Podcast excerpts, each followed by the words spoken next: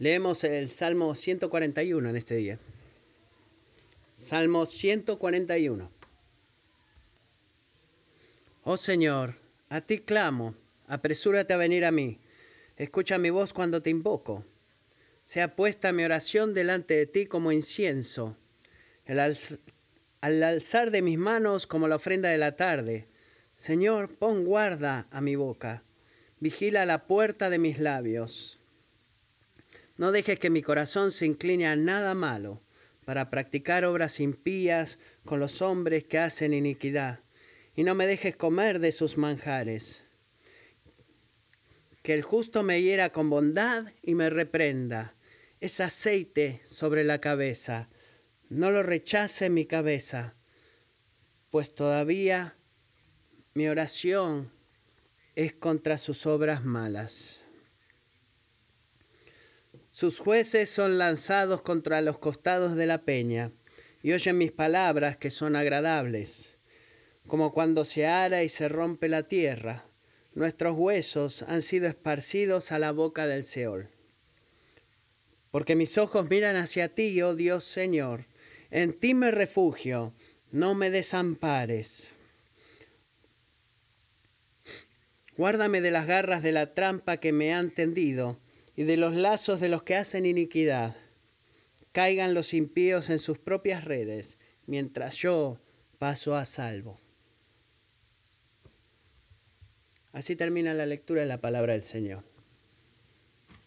Padre Celestial, hacemos una pausa ahora para no solamente pedir por tu ayuda en esta mañana, para escuchar y, entender y obedecer tu palabra, sino también para, mientras como oramos el domingo pasado, en nuestra reunión. Oramos por nuestra nación en esta semana. Pedimos que el martes, vamos a votar, que tú reines eh, y levantes hombres y mujeres de justicia para el trabajo eh, de gobernar. Oramos por una transición pacífica de poder. Te damos gracias por la increíble seguridad que podemos tener en este país debido a tu bondad cuando vamos a votar. Oro que tú nos ayudes a votar de acuerdo a la conciencia y no de acuerdo a la popularidad. Y pido que quien sea que tú levantes el miércoles a la mañana, que no haya autoridad en esta tierra eh, eh, más que aquella que ha sido establecida por ti, oh Señor. Que podamos apoyarle y honrarlo y respetarlos ya sea que hayamos votado por ellos o no, porque tú permaneces detrás de ellos. Aunque a veces no lo podamos entender completamente. Pero nos sometemos a ti a través de nuestras oraciones y nuestro honor a ti. Ten misericordia de nuestro país, Señor. Levanta hombres y mujeres de justicia, oro. Y ayúdanos ahora. Ayúdanos ahora a que a través del poder de tu palabra perdón, nos convirtamos en hombres y mujeres de justicia, nos guardas como iglesia de sentarnos en juicio sobre el mundo cuando somos negligentes en cuidar la condición de nuestra propia alma o nuestro corazón. Oro que seamos devotos más intencionalmente a examinar la santidad dentro nuestro, de lo que lo hacemos para declarar falta de santidad a nuestro alrededor. Que tú seas honrado por la prioridad que ponemos y el énfasis que damos a caminar delante de ti, oh Dios, en justicia. En el nombre de Jesús. Amén.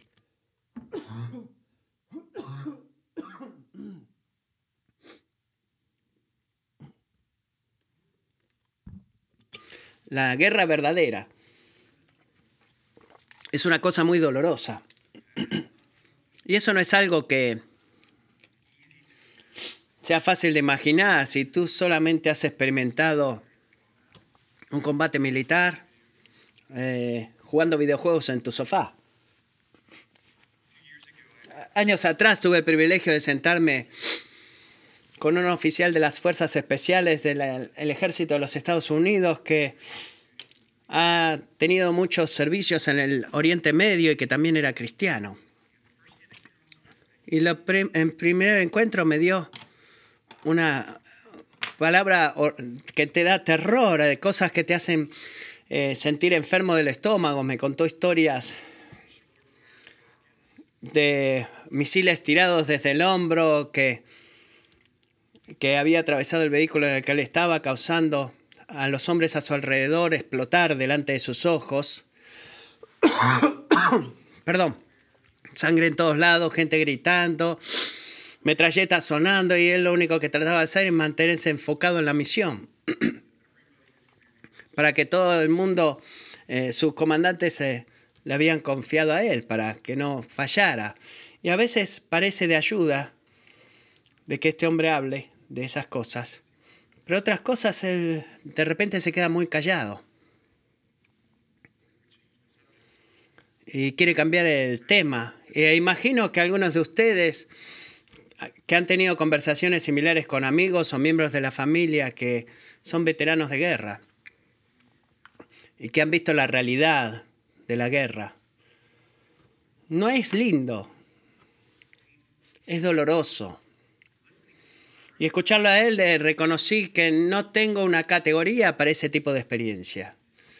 No tengo una categoría, no, no, no llevo brazaletes para honrar miembros de mi compañía que han muerto en la línea de, de fuego.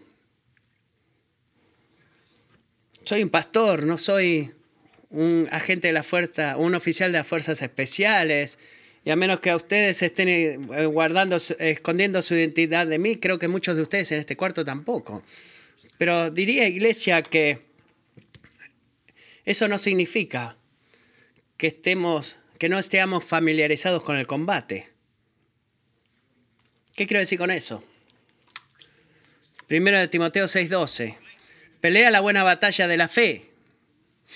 Echa mano de la vida eterna a la cual fuiste llamado Efesios 6:12, porque nuestra lucha no es contra sangre y carne, sino contra principados, contra potestades, contra los poderes de este mundo de tinieblas, contra las fuerzas espirituales de maldad en las regiones celestiales. Colosenses 3:5, por tanto consideren los miembros de su cuerpo terrenal como muertos a la fornicación, la impureza, las pasiones, los malos deseos y la avaricia que es idolatría. Romanos 8:13, porque si ustedes viven conforme a la carne, habrá de morir. Pero si por el Espíritu hace morir las obras de la carne, vivirán.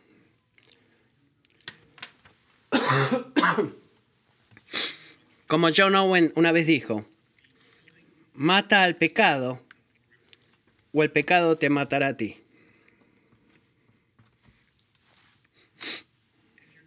Y si no son cristianos, si tú no eres cristiano,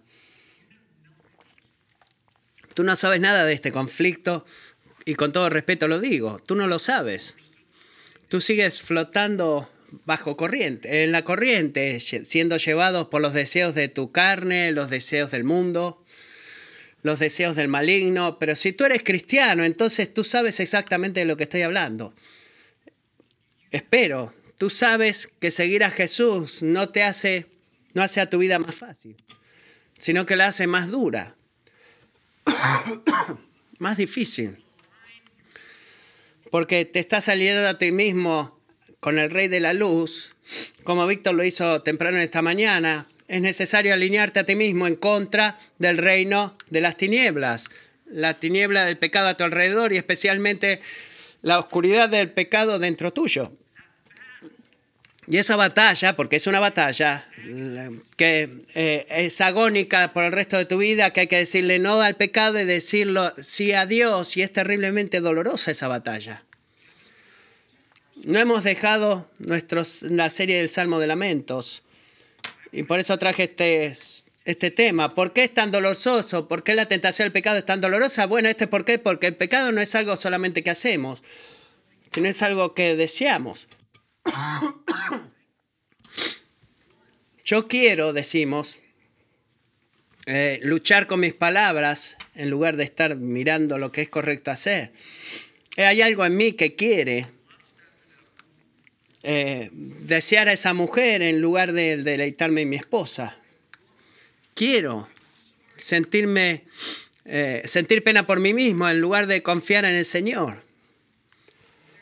Y ya sea que tengas 7 o 70 años, el negarte a ti mismo algo que quieres es tremendamente doloroso. Verdaderamente lastima. Duele negarte a ti mismo, tomar tu cruz y seguir a Jesús. Y hemos pasado los últimos dos meses, difícil de creer, pero es verdad, aprendiendo cómo responder a, diferentes tipos de sufrimientos y formas de agradar a Dios. Pero hay un tipo de sufrimiento que todavía no hemos tocado y eso es lo que quiero que nos enfoquemos en esta mañana, el Salmo 141, principalmente en el dolor de la tentación al pecado.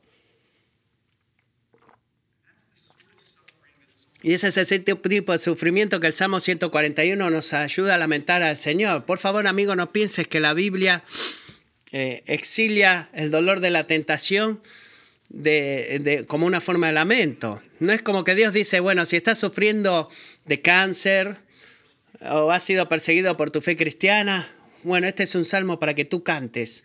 Pero si tú estás experimentando el dolor de la tentación significativa al pecado, bueno, arréglate como puedes. No, Él no hace eso. Sin importar el tipo de, nuestro sufrimiento, Dios nos da un salmo para cantar en medio del sufrimiento. Y como dije antes, algunos domingos atrás, hay un modelo típico del salmo de lamento. Venimos delante de Dios, derramamos nuestras quejas, declaramos nuestra confianza en el Señor y le pedimos que intervenga para su gloria y nuestro bien. Y todas esas cuatro categorías están presentes en el Salmo 141, pero el autor pasa la mayor parte del tiempo en este salmo en la categoría número 4, pidiéndole a Dios que intervenga en su, intervenga en su dolor y sufrimiento, para su bien y la gloria del Señor, porque Él está sufriendo bajo la tentación del pecado. Y es dolorosa. Y no dudo que mientras me escuchas decir cosas como, cuando somos tentados a pecar debemos orar, muchos de ustedes escuchan eso y dicen, bueno, William, ya sé eso. Eh, estaría de acuerdo con eso y sé que la oración me va a ayudar cuando esté tentado a pecar, pero aquí es donde las cosas se desvanecen o desaparecen, sabiéndolo de forma práctica, cómo se ve esa oración. Ninguno de nosotros puede decir cuando estás tentado a pecar, eh, no te preocupes en orar. No, no, yo creo que nadie diría eso, ¿verdad? Pero si decimos, bueno, debemos orar cuando somos tentados, ¿cómo se tendría que ver esa oración? ¿Y cómo podemos orar inteligentemente y fielmente? Y con persistencia cuando estamos eh, sufriendo por el dolor del pecado o de la tentación. Y ese es por, por, eso es que el Salmo 141 es de tanta ayuda y esta es toda la idea del Salmo. Simplemente esto, que la tentación del pecado es una invitación para orar. Eso es todo. La tentación de pecado, cuando estás, eh, ves la tentación de pecar que viene en tu camino, ¿qué es lo que, esto es lo que hace el Salmo 141 con esa 141 con la tentación. Él no dice que la, eh, la tentación es una invitación a oración y que esa invitación a orar viene en tu camino también como la tentación. Y el, el salmista David pone cinco de los requisitos más importantes que podemos traerle al Señor en la hora de tentación. Tentación de pecado es una invitación para orar y la primera oración que debemos hacer en los cinco puntos, este es el primero. Padre, acércate a mí. Padre, acércate a mí. Me pregunto qué dirías tú cuando sos tentado, cuando estás sufriendo, que hay una gran tentación y a lo que Dios dice que está mal, ¿qué es lo que más necesitas? ¿Qué piensas? ¿Qué, dirías? Creo que muchos de nosotros diríamos, bueno, necesito que Dios tome, me quite la tentación de mí, llévatela, Señor. Necesitamos más autocontrol para decir no al pecado ahora y seguir diciendo que no. Por lo menos quizás necesitamos llamar a un amigo que por nosotros. Quizás necesitamos leer la Biblia o salir a correr o hacer ejercicio o ir a un grupo de comunidad, no sé. Bueno, esas son buenas cosas. ¿Hay sabiduría en hacer alguna de esas cosas? Lógico que sí, por supuesto. Pero hay algo que necesitamos más, hermanos y hermanas. Y esa, en esa hora cuando la tentación viene en tu camino y estás sintiendo el dolor de esa lucha, necesitamos la presencia del Señor mismo. Miren el versículo 1. Oh Señor, a ti clamo, apresúrate o ven rápido a mí. Hay una un gran motivo de sabiduría en ese llamado. Apresúrate o ven rápido a mí. David no le pide a Dios que le dé algo a él. Él ni siquiera le pide a Dios que, por lo menos inicialmente, que haga algo por él. Sabe que en la hora de tentación hay solamente una cosa y solo una cosa, que él necesita más que cualquier otra cosa y esa es la, el poder transformador de la presencia de Dios. Es ahí donde él comienza. Y en este tema de la muerte y resurrección de Jesús vemos a esos eventos en los cuales David está pidiendo de antemano. Y lógico, vivimos de este lado de la muerte y resurrección de Jesús y disfrutamos, si estás dentro del pueblo de Dios, que Jesús es su Salvador, disfrutamos bendición espiritual que el rey David no podía disfrutar, porque él vivió antes de la muerte y resurrección de Jesús, que es la presencia del Espíritu Santo. Es una bendición tremenda, cristiano. Él pedía a Dios mismo eh, eh, que Dios mismo ya no vivía en un templo físico, Él no vive en este edificio. Él vive en el corazón de su pueblo. Tú eres el templo del Dios vivo. Y cuando confías en Jesús como tu Salvador, en la forma en que Víctor describió, tú te conviertes en el hogar vivo de Dios. Y adivina qué, él nunca se toma vacaciones o se va de vacaciones. Él no te abandona en tus días malos o y vuelve en tus días buenos, sino que Él permanece como Emanuel, Dios con nosotros. Y Él es nuestra ayuda eterna y presente en tiempos de problemas. Y ese en ese sentido, la realidad de la presencia de Dios en nosotros nunca cambia, pero escuchen esto, nuestro conocimiento y presencia de su eh, presencia eh, sí que cambia. Así que cuando David dice, Señor, apresúrate a venir a mí, no estamos diciéndole a Dios que retorne de un tiempo de vacaciones en el lago, sino que simplemente le pedimos que se revele más de sí mismo a nosotros para hacer su presencia más evidente, de forma que podamos encontrarlo a Él por quién es y responder a Él a la luz de quién es Él es como el Evangelio vive este, de este lado de la cruz, cambia esa oración. Pero no creo que ese tipo de oración, apresúrate a venir a mí, va a quitar la tentación. Eh, tendemos a pedirle a Dios que haga cosas por nosotros, pero no necesariamente es un requisito, pero debemos, no debemos comenzar ahí porque esa no es nuestra mayor necesidad. Nuestra mayor necesidad es venir cara a cara con Dios mismo. Porque es a través de experimentar a Dios y encontrarnos con Dios, no solamente conocer cosas acerca de Dios, lo que va a cambiar. Por favor, escucha. Conocer cosas de Dios nunca, nunca te cambiará. Experimentar a Dios, encontrarte con Dios, a la luz y la forma de lo que tú sabes acerca de Dios, eso es lo que te va a cambiar y ahí está la diferencia. Porque Dios no es solamente un poder cósmico, sino que es una persona. Es una persona. Y no podemos, aunque no lo vemos con nuestros ojos físicos, Él es como una persona real, como la persona real que está sentada a tu lado, es infinitamente trascendente, perdón. Pero si la canción de lamento nos enseña algo acerca de Dios, nos enseña que también es profundamente personal, profundamente inminente. Es por eso que podemos hacer cosas como qué? Llamarlo, pedirle que se acerque a nosotros, pedirle que escuche nuestra voz, que se eh, gratifique con nuestra oración. Tú no haces esa oración a una eh, divinidad o a un poder cósmico, sino que le haces esa petición a una persona real y Dios es una persona real. Tenemos que recordar eso, porque si nos olvidamos de eso,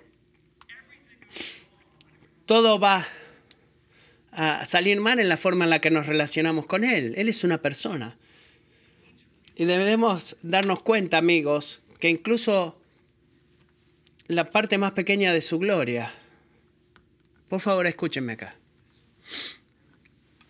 la menor, menor pizca de su bondad, si tú y yo pudiéramos ver la parte más pequeñita del poder majestuoso de Dios, destrozaría el poder del pecado en nuestras vidas. Él es así de grande, es tan glorioso. Y a la hora de la tentación, tu mayor necesidad, y es por eso debe ser nuestra primera petición en la oración, es decir, Señor, acércate a mí. Porque la única forma en la que tú alguna vez vas a poder persistir en resistir la tentación, en decir no al pecado, es si tú conoces quién es aquel a quien le has dicho que sí y has escogido seguir.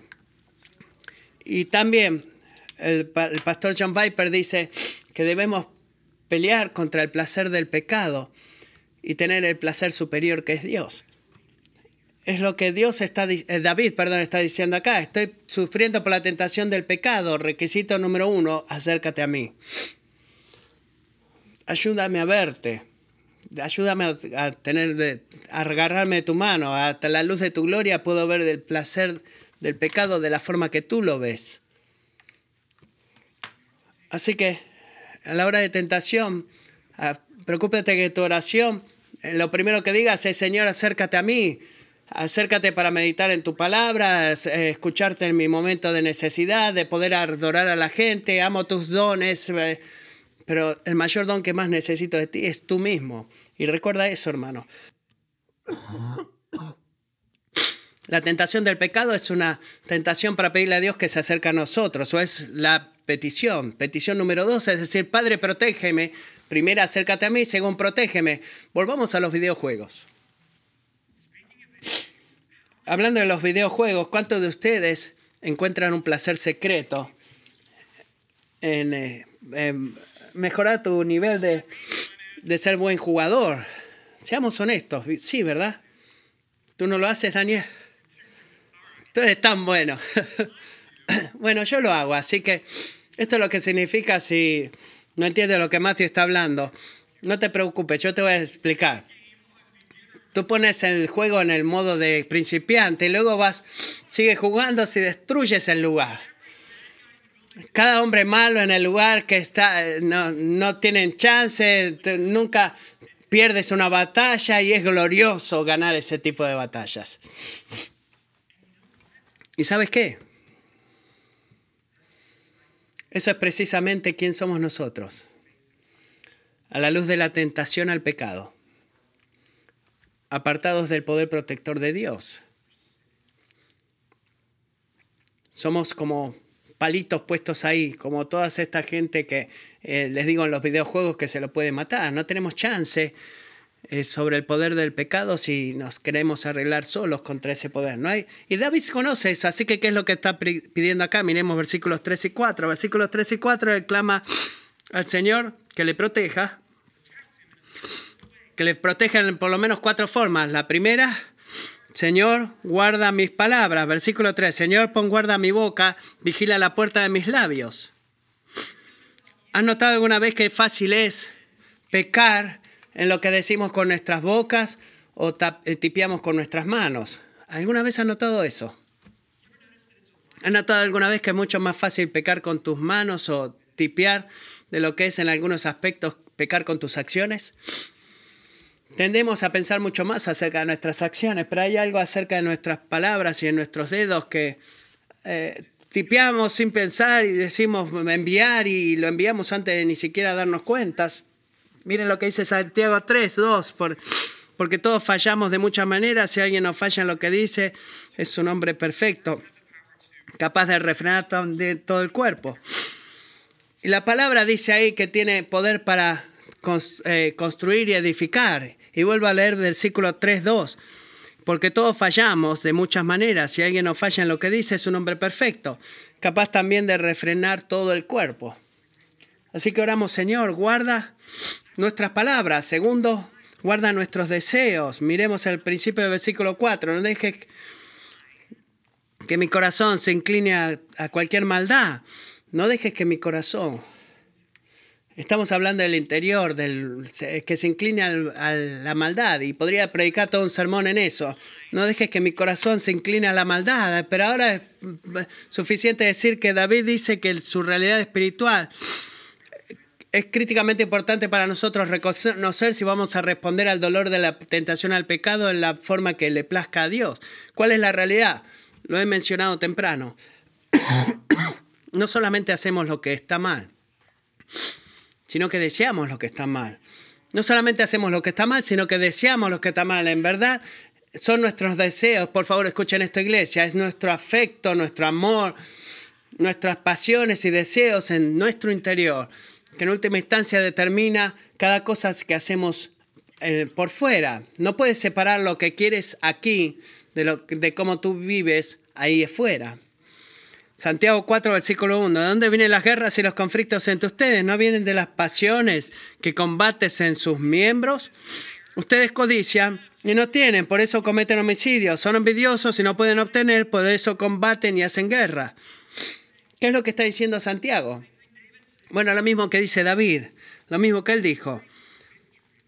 Buscar la victoria sobre la tentación del pecado no comienza con el cambio en tu comportamiento, sino que comienza con el cambio de tu corazón. Es lo que él le está diciendo. Así que, para ilustrar esto, si estoy tentado a volverme impaciente con mis hijos, que es lo que nunca hago, sí, bueno, no. Todo el tiempo estoy impaciente, tengo la tentación de impaciente con mis hijos.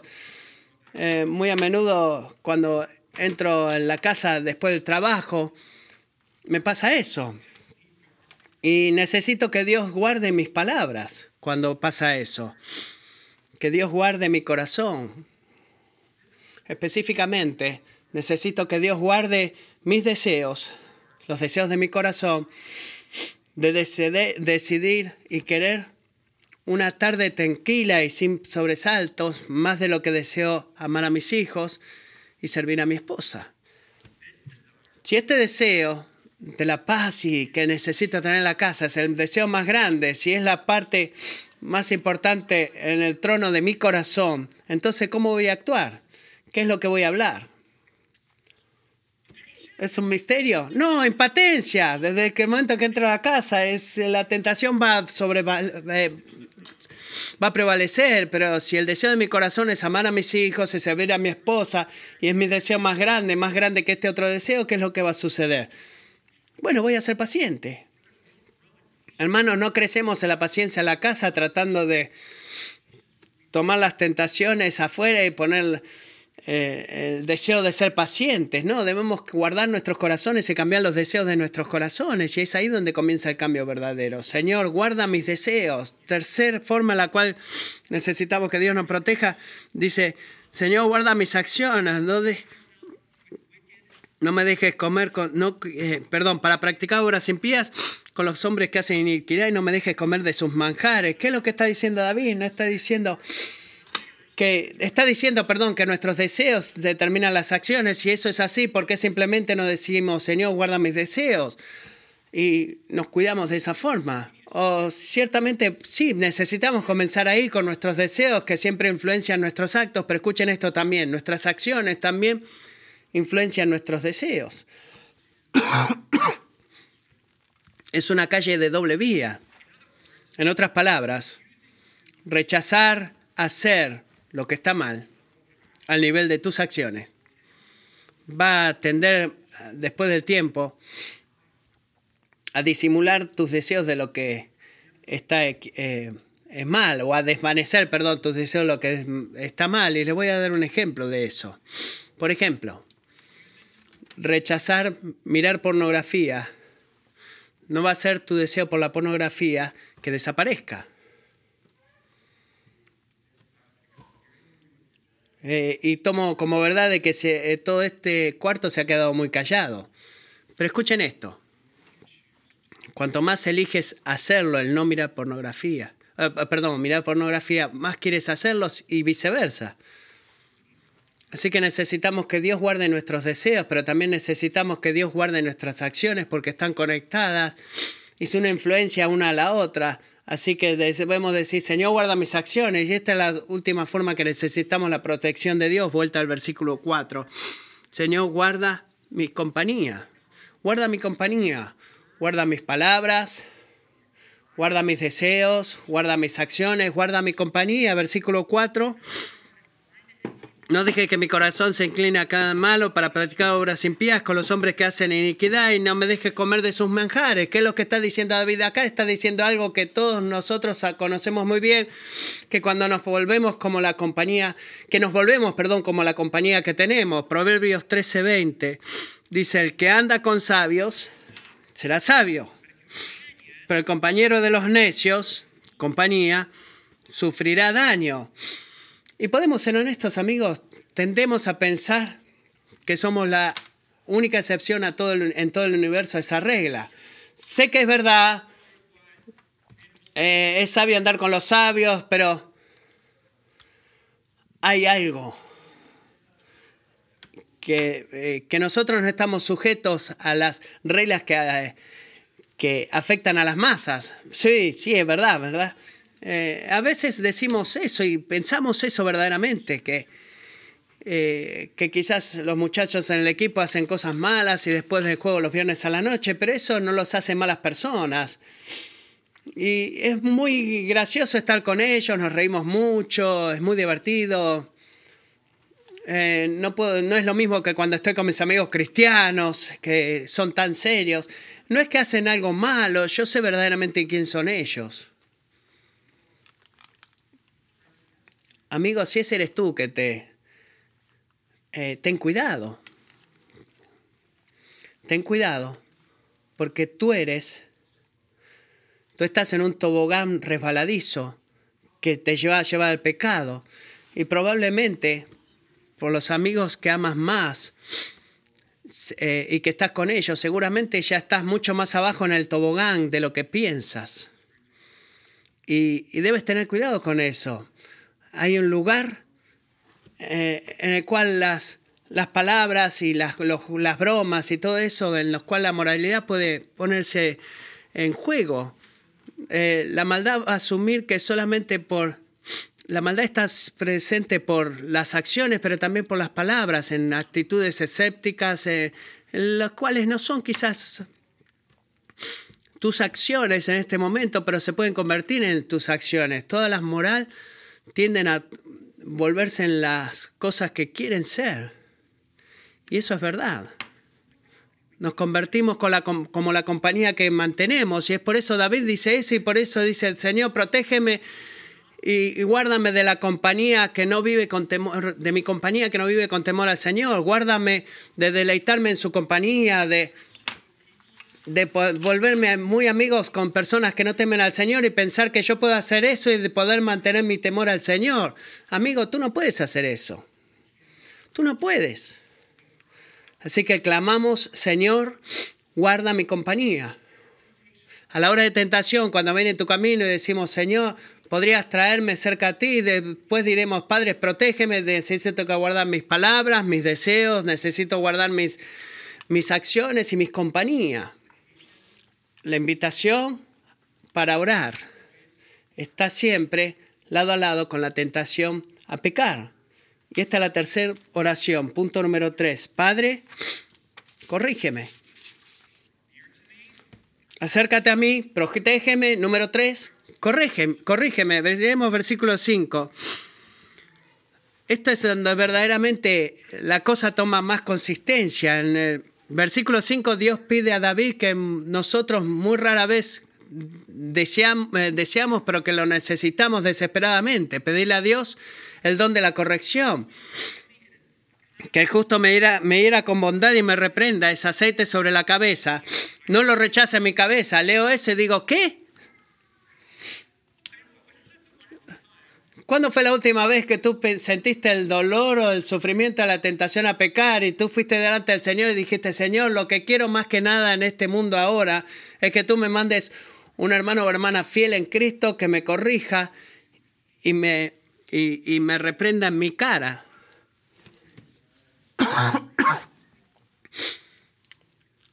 Estuve en esta semana, cuando lo leí me sentí Humillado porque cuando siento la tentación a pecar, creo que nunca, nunca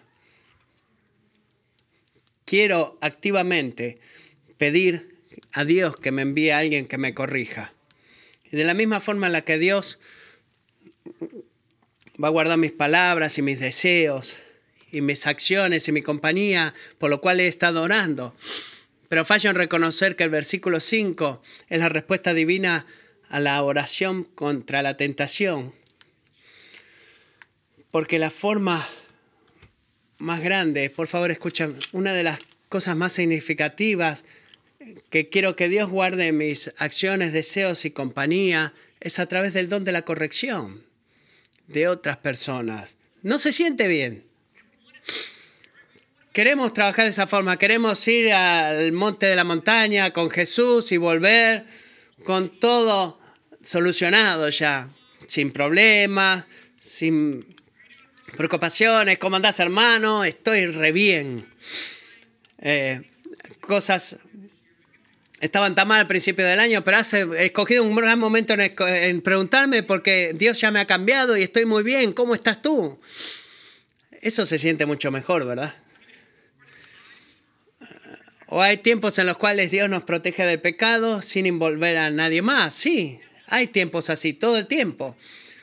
Pero incluso leer el libro de Proverbios o la Biblia tal vez revela que una de las eh, formas favoritas del Señor de protegernos es a través del eh, el el, perdón, la, eh, la, reprensión de otros cristianos. les doy la licencia a todos de ir afuera y hacer que toda su comunicación masiva sea palabra de, de, de exhortación y, y, de, y de reclamo. No, no le estoy diciendo eso, no debería ser la mayoría, pero hay muchas veces y típicamente, cuando la mayoría de nosotros preferimos,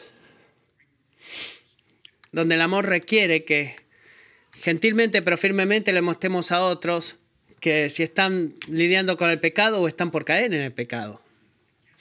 Y adivinen qué, como pastor, necesito que ustedes hagan lo mismo conmigo. Los cargo a que hagan eso por mí. Porque sabemos lo que pasa cuando no lo hacemos, lo que necesitamos para recordar. Si tú has sido miembro de Kingsway por mucho tiempo, por favor escucha cuidadosamente lo que estoy por decir. Esto es para ti en particular. Necesitamos recordar que la respuesta bíblica a una cultura de legalismo, sea que estemos enfocados en eso o no, presionar a la gente a, conformarse a nuestras creencias espirituales no es una respuesta de libertad cultural, donde nunca, nunca corregimos, exhortamos o advertimos porque tratamos de proteger la relación. ¿Me siguen en eso? Esta no es la respuesta bíblica a, la tentación. Ambas cosas son malas. Ninguna de ellas es el Evangelio, de que de quedar bien con la persona y no exhortarla. ¿Cuál es el Evangelio? Que en amor voy a hablar la verdad a ti. Porque en el amor Jesucristo ha hablado la verdad a mí. Y ese es el Evangelio. Y tú me ves atrapado en el pecado eh, o corriendo al pecado y lo reconoces y no hablas, estás fallando en amarme. Como mejor tu silencio, lo mejor que va a ser tu silencio, bueno, voy a hablar con eso. Lo peor que, que estás haciendo es que tu silencio es una expresión de, de, de, de odio hacia mí y lo mejor que es que tu, tu, silencio lo único que está haciendo es eh, demostrando que quieres estar cómodo y no, no llegar a un momento incómodo para venir a hablar conmigo. Y no hagas eso, por favor. Eh, si el Señor me puede traer hasta lo más bajo, si el Dios me hace caer, no va a ser bueno para la iglesia. Así que, por favor, corrígeme.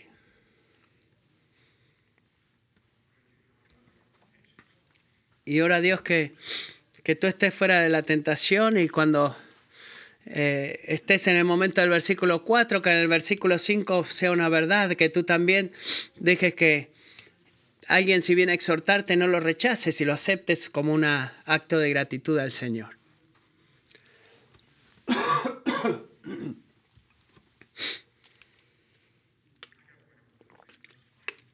Tengo otro punto en el versículo 5. ¿Ven lo que dice David? Deja que el justo me ira con bondad. ¿Y ve que dice que lo hace con bondad? ¿Saben la palabra que se traduce como bondad? Es muy similar y se encuentra en toda la Biblia. Y es traducida con amor infinito. Eh, en, cuando se habla en referencia a Dios mismo. ¿Qué es lo que está diciendo David? Está diciendo que cuando el hombre justo me hiera es una expresión del amor de Dios si lo hace con bondad. Y eso es profundo. Proverbios 27, 6 dice, eh, le son las heridas del amigo, pero engañosos los besos del enemigo, dice versículo 27 a 6. Y por último, la última porción que vamos a ver, hemos visto eh, acercarse a mí, protegerme, este, corregirme, vindicarme es la número cuatro. Y en, los caminos del pecador vamos a orar en contra del pecado o a favor del pecado. Y en favor de la tentación, cuando estamos delante de la tentación, decimos, bueno, ¿dónde está tu, rey, tu, tu fortuna espiritual? ¿Está del lado de la oscuridad o del lado de Dios? Y versículos 6 y 7, David decide alinearse al Señor orando en contra de los deseos de que es eh, pecaminoso que hay todo a su alrededor. En los versículos 6 y 7 dice, Señor, vindica al justo, vindica al justo. Hay un clamor que escuchamos una y otra vez en los salmos de lamento. Versículos 6 y 7 son versículos muy difíciles para traducir al inglés. Pero esta es la idea básica. Señor, podría juzgar a los líderes malvados para que todos aquellos que lo siguen y siguen eh, eh, van a la tentación que puedan reconocer el error que hay en ellos. Es como que David dijera, yo conozco su fin. El fin del presente, del camino presente es muerte. Pero Señor, este, sé que lo conozco, pero no tengan años para hacerlo. Señor, tráiganlos al punto en donde reconozcan que está que le des un don espiritual, que con sus propias manos, eh, bocas puedan vindicar la verdad y el placer de mis palabras. Si eh, sus amigos, si sus amigos van a ser castigados por sus pecados, que también ellos lo sean, porque lo están guiando así. Entonces, ¿qué está pidiendo? Señor, dales el don del arrepentimiento. Permíteles decir con una, con una contrición genuina del espíritu. Creo que acá la forma más fácil de entenderlo es versículo 7. Como cuando se ara y se rompe la tierra, nuestros huesos han sido esparcidos a la boca del Seol. Abre sus ojos. Eh, abre sus ojos para ver la verdad de lo que hay en ti. Y David es tiene confianza, él tiene confianza a través de su oración, la oración del el día de vindicación que va a venir, donde el Señor va a vindicar al justo, mando la verdad y la belleza de las palabras que hablamos. ¿Cuáles son estas palabras? ¿Cuáles son estas palabras placenteras del versículo 6 para nosotros? Bueno, la palabra del Evangelio. Es la verdad de quién es Jesús, qué es lo que ha hecho por nosotros, es la diferencia que eso hace en cada área de la vida. Esas son las palabras. Si hay tiempos en los cuales Dios vindica la verdad del Evangelio que hablamos en esta vida. ¿Cómo hace eso? Bueno, cuando un hombre como Víctor pasa al frente y habla, la verdad del Evangelio es vindicada. Y hay tiempos en los cuales un miembro de la familia o amigo que, eh, con el cual tú has convertido el Evangelio, la bondad de la, de la salvación de Dios una y otra vez, y ellos simplemente se ríen en tu cara por años. Y de repente un día se, se quiebran y la dureza de su corazón como lo he podido ver con mi hermano David, se despedaza. Y Dios dice, hágase la luz. Y de repente comienza a proclamar las mismas verdades y, palabras que tú les has eh, dicho por años. A veces pasa en esta vida, muchas veces en esta vida, y, y Dios es glorificado grandemente. Pero hay otras situaciones, amigos, en las cuales tenemos que esperar hasta el día final del juicio para que nuestra palabra, la palabra del Evangelio, sea vindicada. Y en ese día, cada rodilla se postrará, sea que lo querramos o no, que toda lengua confesará que Jesucristo es el Señor, lo quieran o no. El momento de vindicación vendrá esta vida o la vida por venir, pero una cosa que sabemos que David dice, la vindicación es segura. Así que la cuarta oración que oramos junto con David es esta, Señor, líbranos de la tentación para que tengamos la integridad moral necesaria para hablar la verdad del Evangelio hasta que tú eh, vindiques la verdad del Evangelio. Señor, vindícame. Y esta es la última oración. Miremos el versículo 8 al 10. Padre, presérvame. Presérvame. Miren estos versículos. En muchas formas la oración de David acá captura cada cosa que Él ya ha pedido. Porque mis ojos miran hacia ti, oh Dios, Señor, en ti me refugio, no me desampares.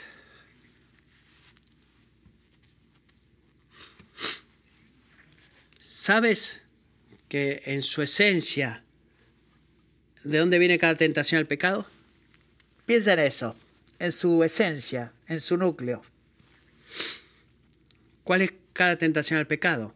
Cada tentación al pecado es una invitación para ti encontrar refugio en alguien o en algo que no es Dios. Y eso es lo que es. Es una invitación a buscar refugio, seguridad, identidad, felicidad, gozo en algo o en alguien más que en el Señor. Es lo que el profeta Jeremías llama una cisterna rota que no sostiene el agua. Es una falsa promesa. No nos libre, verá como está promocionado este, de que sí vamos a poder salir de las situaciones que querramos. Tratamos de... ¿Qué tratamos de hacer cuando caemos en la tentación de, pecar? Bueno, tratamos de ir por el borde, eh, con una gratificación inmediata, quizás tomar alcohol, tratamos de compensar por caídas frecuentes en un área de la batalla entregándonos a nosotros mismos en otra área de la batalla y quizás sea el mundo secular o tu servicio en la iglesia. O algunas veces simplemente doblamos nuestros esfuerzos para la autodisciplina o la, la autocompasión. Y hay formas incontables de hacer cosas que arrogantemente tratamos de salvarnos a nosotros mismos en lugar de confiar en el Señor con humildad para que nos salve. Y si esa es tu batalla, escucha, hermano, hermana, es solamente un justo refugio a la hora de la tentación, un refugio seguro, perdón, a la hora de la tentación. Y es el Señor nuestro Dios. Noten el versículo 8, miren cuidadosamente, que David no está diciendo, mis ojos están eh, sobre ti, oh Dios. ¿Qué dice? Porque mis ojos miran hacia ti, oh Dios, Señor. Si tú eres cristiano, Dios no es solamente Dios, sino que es tu Señor. Es tu Señor por la virtud de haberte creado y es tu Señor por la virtud de haberte redimido. Tú eres doblemente comprado por el Señor. Tú le perteneces. Él es tu maestro. Él es tu único salvador. Nadie más puede liberarte como lo hace y nadie más puede salvarte como Él lo hará. Así que ¿por qué? ¿Por qué vas a correr a cualquier otro lado en busca de refugio cuando la tentación viene en tu camino, excepto de ese Dios, que es tu Señor? Él es tu, único, tu única esperanza. Y es la única esperanza que necesitas. Él va a poder sostenerte de la trampa de pecado, Él podrá liberarte de las garras del maligno, Él podrá mantenerte a salvo. Pero debes mirarlo a Él. Debes buscarle. Mis ojos están sobre ti, es la opción que hacemos. Y si tú buscas refugio, es la opción que David ha hecho, que Dios no va a escuchar esto, Dios no va a rescatarte en contra de tu voluntad. Pero Él puede radicalmente y sobrenaturalmente cambiar tu voluntad para que tú, para que tú tengas sed y hambre de su salvación. El apóstol Pablo escribe en 1 Corintios 10:13. No les ha sobrevenido ninguna tentación que no sea común a los hombres. Fiel es Dios. ¿Saben cuál es uno de mis versículos favoritos? Este, porque mi papá me enseñó siempre este versículo por años y años. Me lo decía cuando yo crecía. Y, él me decía, Dios está trabajando, Dios está haciendo la obra. Y cada vez que yo venía a Él, tenía la tentación, la lucha, Él siempre me decía, pausadamente y tranquilamente, de la única forma que mi padre lo puede hacer, me decía, hijo, y yo sabía que me iba a decir, Dios es fiel. Dios es fiel, hijo. Y puedo escuchar esas palabras en mis oídos. Me decía, Dios es fiel, hijo. Y Él no te va a dejar ser tentado, Matthew, más allá de lo que puedes. Y después de la tentación algo más va a venir. La forma de escape para que tú puedas encontrar. ¿Sabes cuál es la forma de escapar? Es la forma del lamento, por ejemplo. Es el salmo entero que hemos estado estudiando esta mañana y es parte de la forma de escape que Dios nos da. Cada tentación, amigo, al pecado es una invitación a orar. Así que en la hora de tu tentación esta semana te exhorto que te unes a los santos del Señor y oras con lo que el Señor nos pide que oremos. Al Padre en los cielos, líbranos de la tentación. Líbranos del mal te podrías acercar a mí, puedes protegerme, puedes corregirme, puedes vindicarme, puedes preservarme para la gloria de tu nombre. Oremos.